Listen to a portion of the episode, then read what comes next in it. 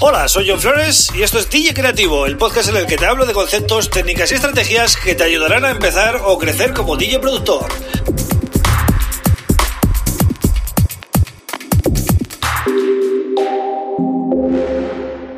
Hola, bienvenido, bienvenida a DJ Creativo. Mi nombre es John Flores y este es el episodio número 45 del podcast.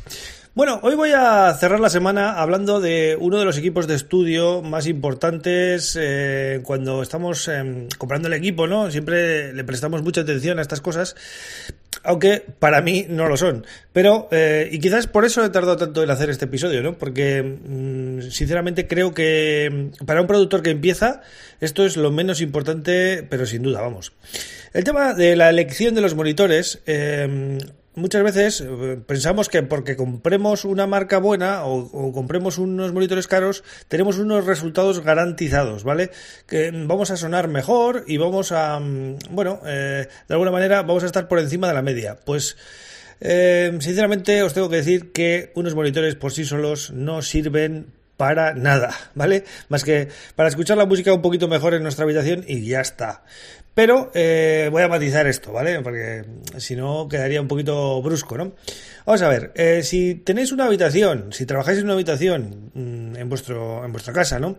Y esa habitación no tiene acústica, esa habitación está generando unos rebotes y eh, unos, em, una coloración, sobre todo en la zona de graves y en agudos, casi siempre es, lo, es donde más se nota, que, bueno, si vosotros os fiáis de, de ese sonido para tomar las decisiones a la hora de mezclar, lógicamente estáis tomando todas esas decisiones mal, porque partís de una base que ya es mala, ¿vale? Entonces, ¿cuál es mi recomendación con respecto a los monitores? Eh, comprar unos monitores activos, ¿vale? Porque los hay activos y pasivos. Pero los pasivos no merece la pena ni que os comente para un home studio, ¿no? A ver, eh, los activos eh, básicamente tienen un amplificador ya incorporado. Es decir, tú los enciendes y ya tienen un amplificador y ya simplemente conectando eh, pues el RCA o el jack a nuestra tarjeta sonido, a nuestro interface de audio, pues ya van a sonar. En cambio, los eh, pasivos necesitan un amplificador previo. Es decir, como se hacía antes, ¿no? En los equipos IFI. Es decir, que los monitores por sí solos no suenan sino que hay que conectarles un amplificador. Ese amplificador, a su vez, tiene que estar enchufado a nuestra tarjeta de sonido. Es decir, es otro paso más, ¿no? Bien, entonces para mí básicamente solo existe la opción de los activos, ¿no? Para recomendaros. Más cosas. ¿Qué tamaño de subwoofer elegir? Vamos a poner siempre ese ejemplo, ¿no? De que mm, estás en tu casa y que, y que produces en tu casa, ¿no? Porque es lo más normal. Yo empecé así y mm, casi todos los que conozco yo que empezaron cuando yo empecé lo hicieron también en su casa, ¿vale? O en casa de sus padres, todavía, que es más rebuscado, ¿no?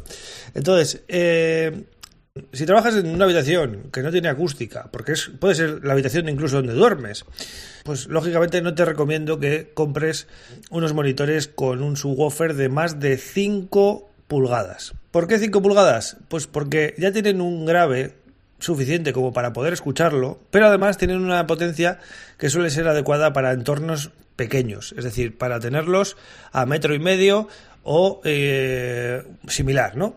Entonces, eh, si compras unos monitores de 8 pulgadas, por ejemplo, van a tener demasiado grave y van a tener demasiada potencia para un habitáculo tan pequeño como suele ser una habitación de un dormitorio, ¿no? Otra cosa que puedes hacer, en la medida de lo posible, es separar siempre los monitores de la pared, ¿vale? Mm, lo que puedas. Ya sé que los de, los dormitorios es difícil, pero no sé, por lo menos 50 centímetros separado de la pared para que no.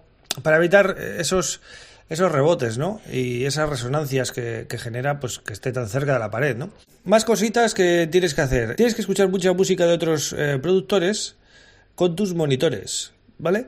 Y tienes que ver, tienes que moverte por la habitación y tienes que ver en qué puntos hay más grave de la cuenta, suelen ser las esquinas, y en qué puntos eh, suena más limpio, que suele ser más, pues, si estamos en un dormitorio, pues cerca de la cama suele sonar más limpio. además, tener en cuenta que las mantas, los edredones, las cortinas y este tipo de cosas hacen de es, es, un material absorbente, entonces hacen que, el sonido pues eh, suene más limpio que eh, pues en una zona cerca de la puerta igual, pues que está más vacío y hace más, más resonancia ahí, ¿no? Sobre todo vais a notar en, en graves. Entonces tenéis que tener en cuenta eso para que luego, cuando estéis escuchando uno de vuestros temas que acabáis de mezclar, que ese sonido más o menos sea eh, igual. Es decir, tenéis que replicar, tenéis que aprender a jugar con esos fallos que tiene vuestra habitación para que eh, digas, ah, vale, sí, aquí es normal que suene un poquito más grave porque estoy aquí en la esquina, pero si me pongo aquí,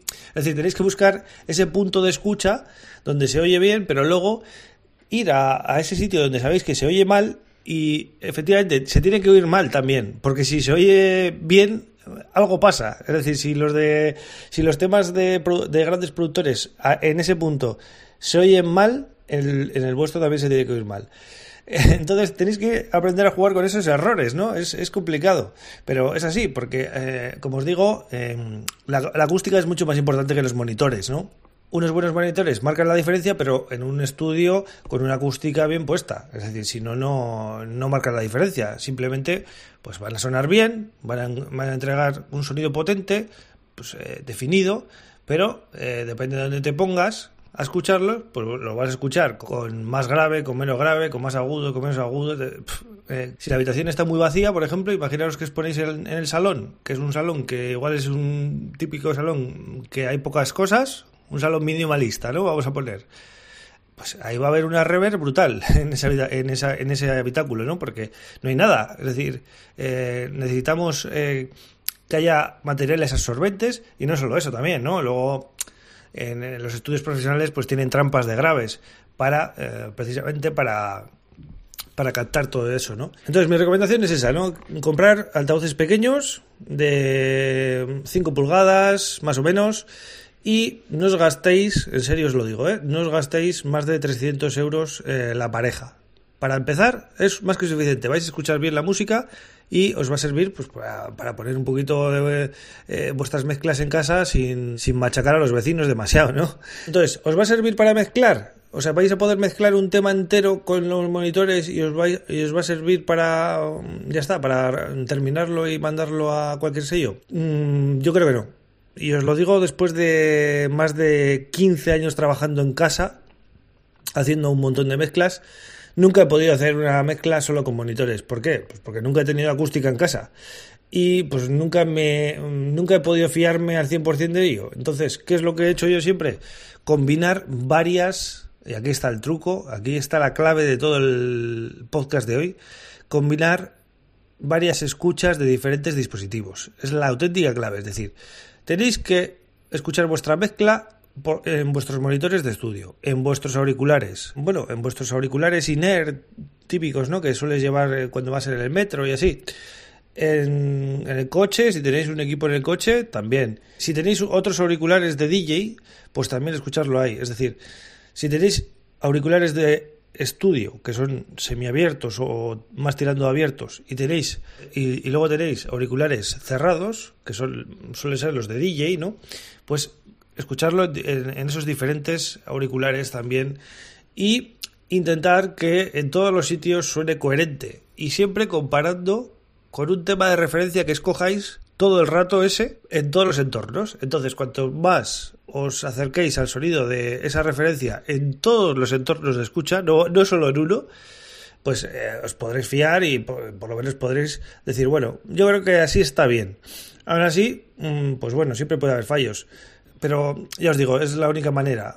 Aparte de esto, pues bueno, os recomendaría marcas pues como KRK, Pioneer, hay varias marcas eh, así que tienen gama económica, ¿no? Si vais a cualquier tienda a comprarlos, os van a asesorar, ¿no? Y si buscáis pues, reviews y tal en internet, pues también os van a recomendar un montón de marcas, un montón de modelos. Podéis elegir cualquiera que, que veáis que se adapta a vuestro bolsillo, ¿no?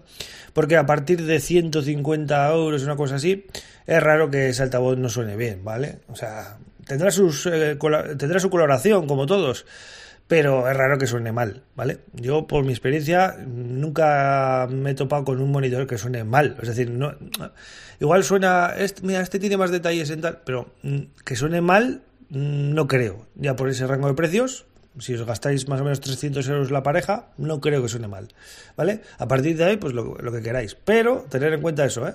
Si no tenéis una habitación preparada, no gastéis mucho.